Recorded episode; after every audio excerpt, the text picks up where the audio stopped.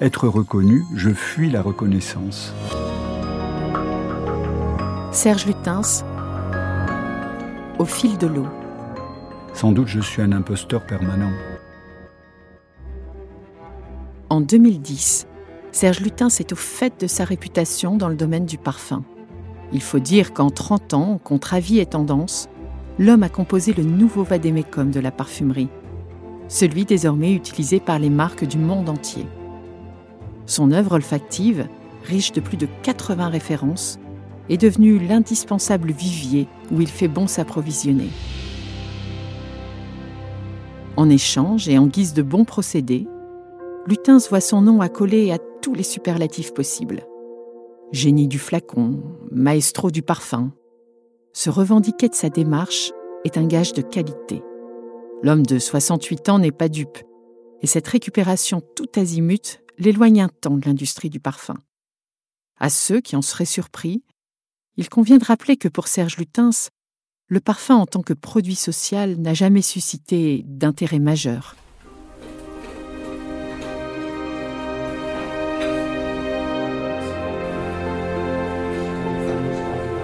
Dans la région du Nord où il a passé son enfance et dans le milieu social dans lequel il grandit, le parfum est absent. Pas de coquetterie, pas d'affêterie. Sentir bon ici veut dire se laver. Un gant de toilette et un savon y pourvoient. Progressivement, en grandissant et évoluant dans d'autres milieux que le sien, Serge Lutens va pourtant découvrir le parfum. Non pas celui porté comme tic hygiéniste, mais celui arboré par deux ou trois clientes du salon de coiffure dans lequel il a été placé en apprentissage. Par leurs attitudes, leur retrait du monde, leur réserve naturelle, elles suscitent chez l'adolescent Lutens admiration et déférence. Véhicule de l'image, leur parfum s'impose comme un point de détail. Mineur, certes, mais part entière d'une image de luxe auquel il tend de plus en plus. Réinventer le parfum, en faire le drapeau d'une révolte et d'une opposition, cela viendra cependant bien plus tard, après la découverte du Maroc en 1968, après l'overdose des parfums socioculturels des années 80. Le parfum se devait de redevenir une parure insolente, une gifle lancée à la face du monde entier. Le pari a été remporté haut la main par Lutens dès le début des années 90. Mais ce succès a son revers. Lutens doit désormais composer avec cette exploitation commerciale opportuniste qui le rebute tant. Le mot création a-t-il encore un sens dans une industrie cernée de toutes parts? Comment rester dans l'opposition? La réponse, Serge Lutens va la trouver dans l'eau, dans ce retour à l'enfance et à la gestuelle simple de l'hygiène.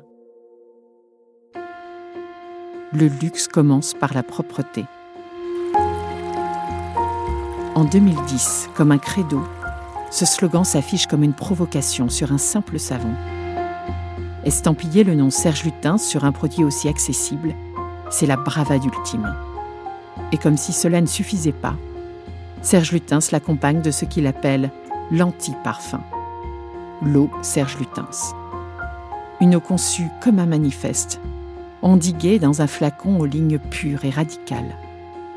La transparence, la pureté, un vrai retour aux sources pour celui qui dénonce de plus en plus le monde surodorisé dans lequel nous évoluons et dans lequel plus rien n'a d'odeur. Cette eau, c'est un cri lancé, la révolte sourde toujours.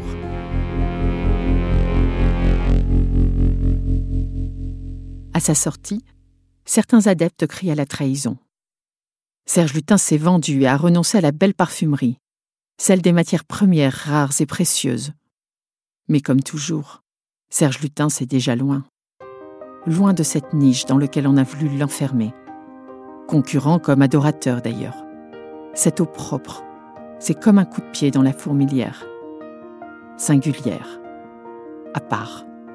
Aimer ou détester, peu importe. L'important est de ne surtout pas se laisser noyer dans la masse. Au fond, être applaudi ou honni, quelle différence Le pire n'est-il pas d'être récupéré par le succès? Certains le pourchassent toute leur vie. Serge Lutens, lui, a choisi de le fuir. Et s'il là résidé le secret de ses incessantes métamorphoses?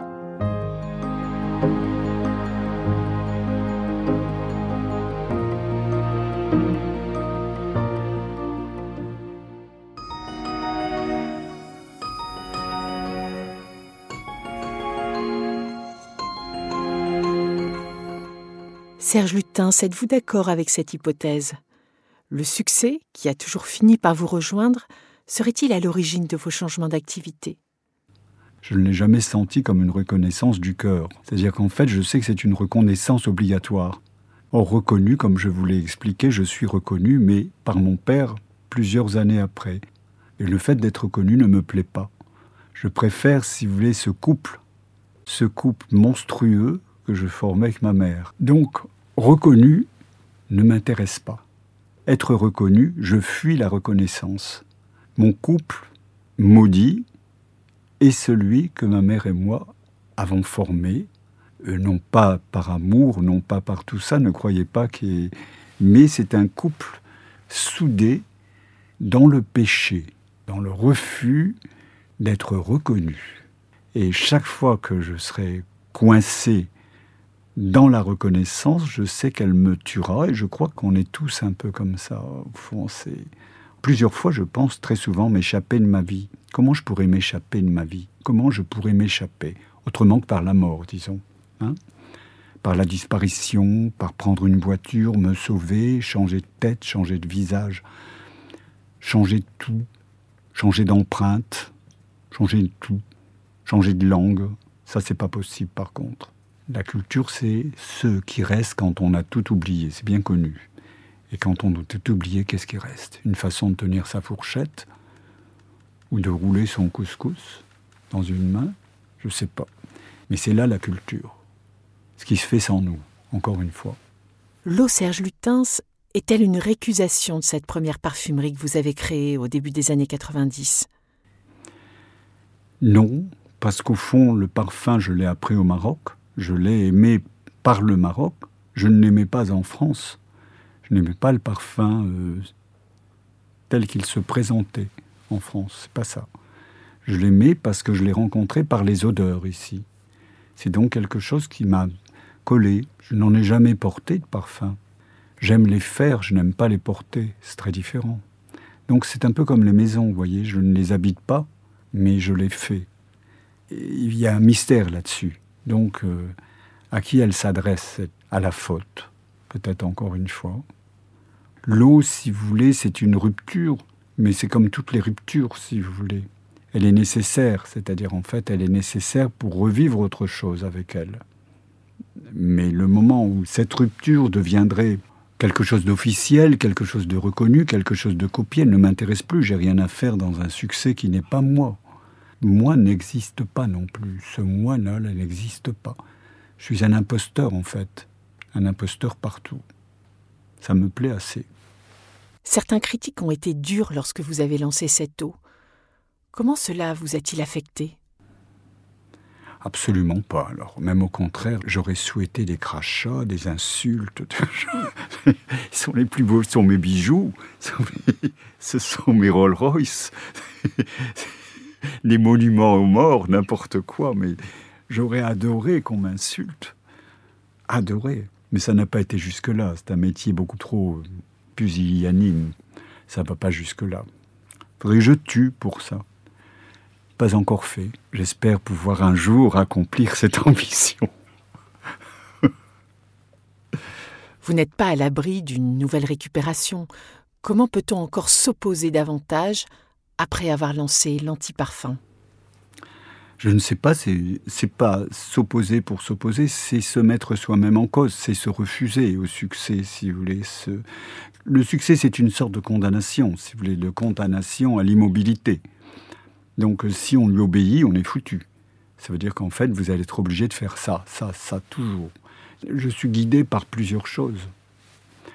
J'aime les choses parfaites et je découvre aussi dans la littérature les choses imparfaites, la beauté, la beauté de quelque chose qui ne peut pas être donné par quelque chose de parfait. Dans tout ce qui est matériel, comme la maison, comme les objets, comme les choses, il y a un goût, un goût, disons, qui est réparateur, si vous préférez. Mais à la fois, euh, j'ai besoin, euh, si je vois une nappe trouée avec des, des, motifs de fleurs dessus, je la trouverai extrêmement poétique. Voyez Donc il y a ces deux balancements chez moi. Du surgoût comme on dirait, du surmoi, et de l'extrême opposé, en fait, poétique littéraire, qui ne se crée que par des mots, par des images, euh, mais qui est la matière même de ce qui peut supposer réparation et de ce qui est en fait, j'aimerais être de ce côté-ci, j'aimerais retourner de ce côté-là, du côté de la nappe trouée qui s'effiloche, du trou de la nappe plastique qui s'effiloche et des dessins de fleurs sur elle. Et trouver les mots pour expliquer que ça, c'est là qu'est la beauté, c'est là que l'œuf de la beauté se trouve là. Le reste, ce n'est qu'une réparation, ce n'est qu'une de l'esthétisme en fait.